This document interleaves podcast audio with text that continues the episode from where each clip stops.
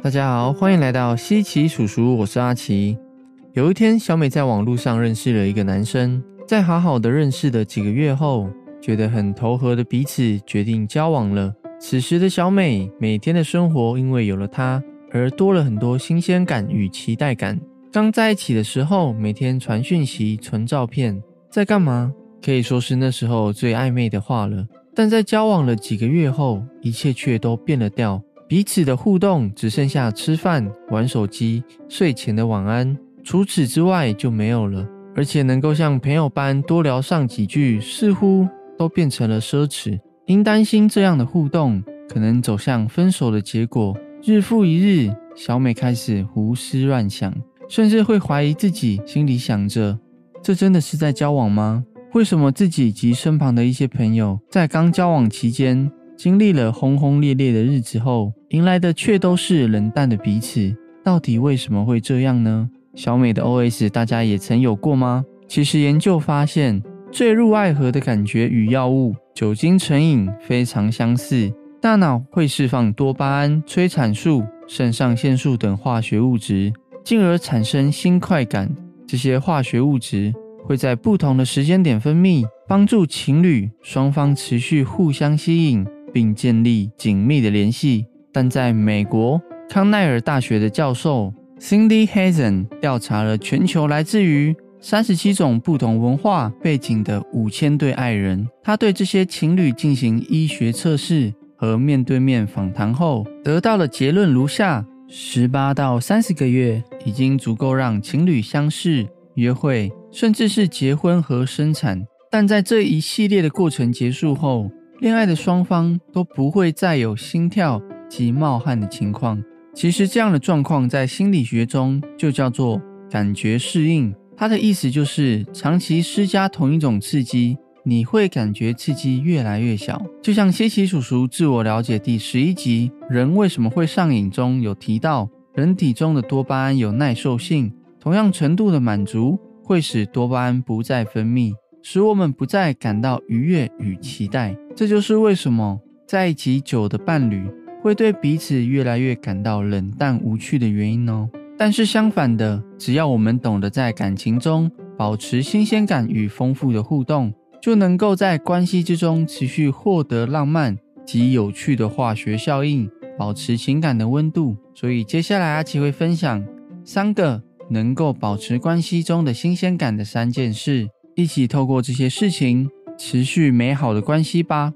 在开始之前，西奇叔叔是一个透过知识学习保持生命热情的频道。想获得满满的生命热情能量，欢迎到我们的 YouTube、IG 以及 Podcast 按个追踪及订阅哦，给我们满满的支持与肯定吧。第一个，保有自己的人生。有没有想过，感情会淡，有可能是因为失去了自己的人生？心理学博士 Terry Albrecht 有很长的时间都在研究婚姻现象。他从1990年开始就观察着一批共373对的夫妻，注意着他们的感情生活变化。这一批人当中，有29%的人表示自己在这段关系中没有被给予足够的隐私和个人空间，而11.5%的人说自己没有个人空间。只有近6%的人认为。他们的婚姻不快乐，是因为性生活不圆满。所以，只要是人都需要属于自己的生活空间。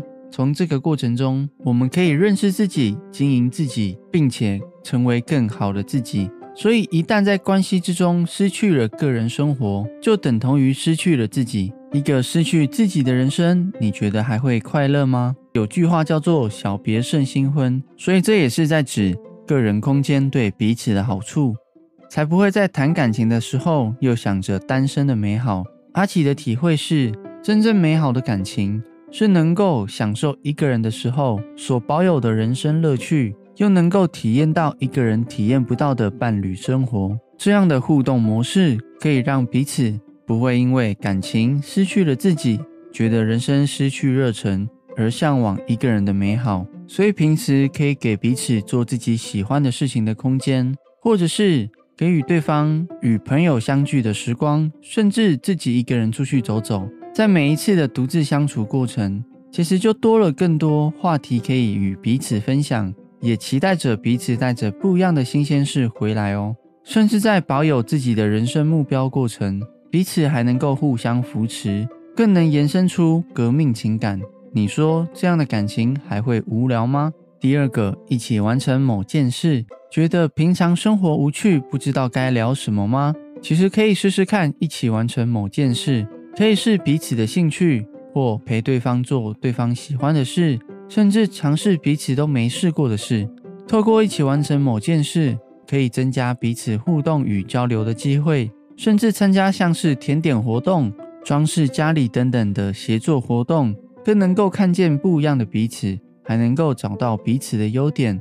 出糗了还可以笑对方一下。当然，完成某件事不一定要太过于澎湃或者是大场面，也可以是简单的去平常都会去的花市逛逛，一起吃饭的时候看老高的 YouTube 频道，这些都能够保持探索生活的乐趣哦。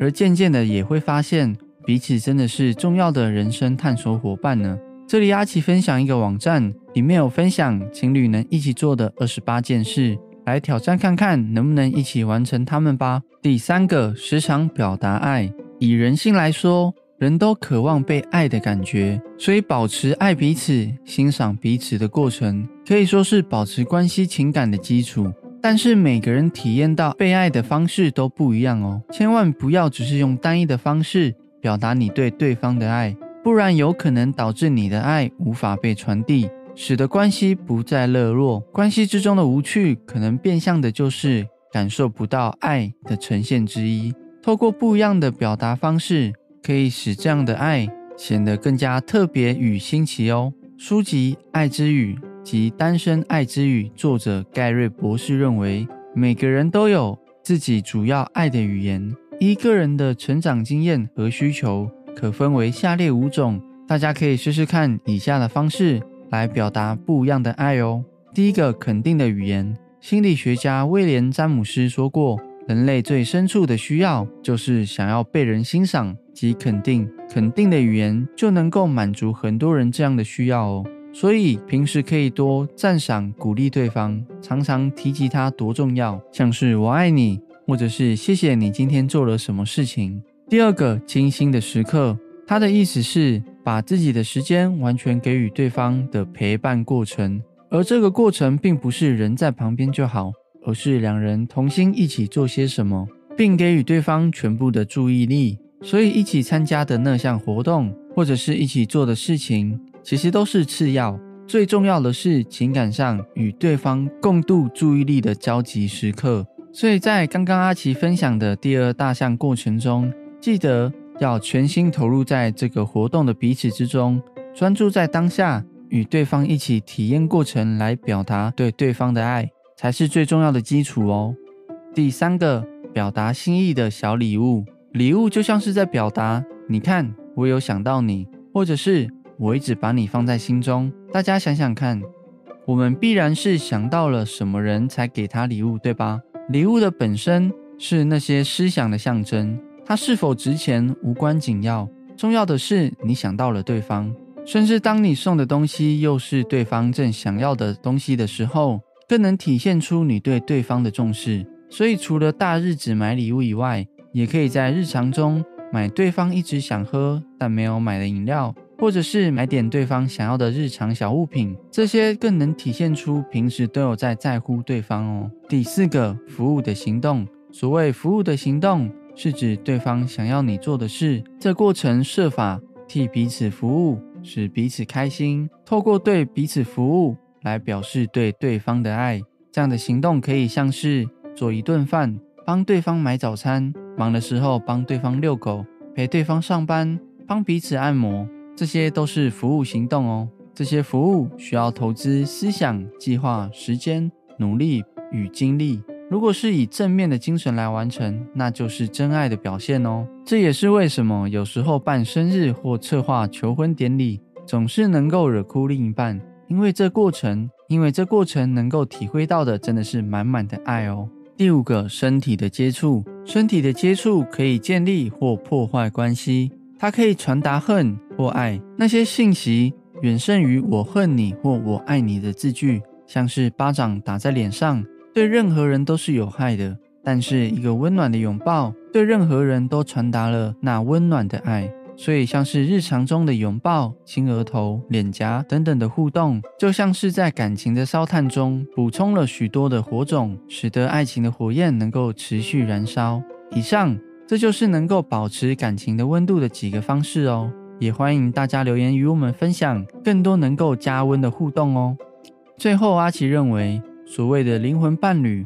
不单单只是个性与兴趣相投的两个人，还有能够在这段关系持续活出热忱的彼此，并且能够在这段关系中让人生的丰富度达到一加一大于二的效果。所以说，一个有趣又保温的感情，都是来自于彼此努力的经营。所以有时候，当感情变得掉，并不是换了一段感情，关系就会变得有趣。有趣的是因珍惜这段关系而付出心力的心。相对的，如果你是在这段关系中想要不断努力经营的那个人，但你遇到的却是没有想要共同保温好这段感情的人，使得在执行上述能够增进感情的分享，总是遭到对方无情的拒绝，那么可能要思考看看，对方究竟要的只是一个男朋友或女朋友，还是能够陪着彼此浪漫一生的佳偶良伴呢？所以，透过今天的分享。希望能够透过明确的方式，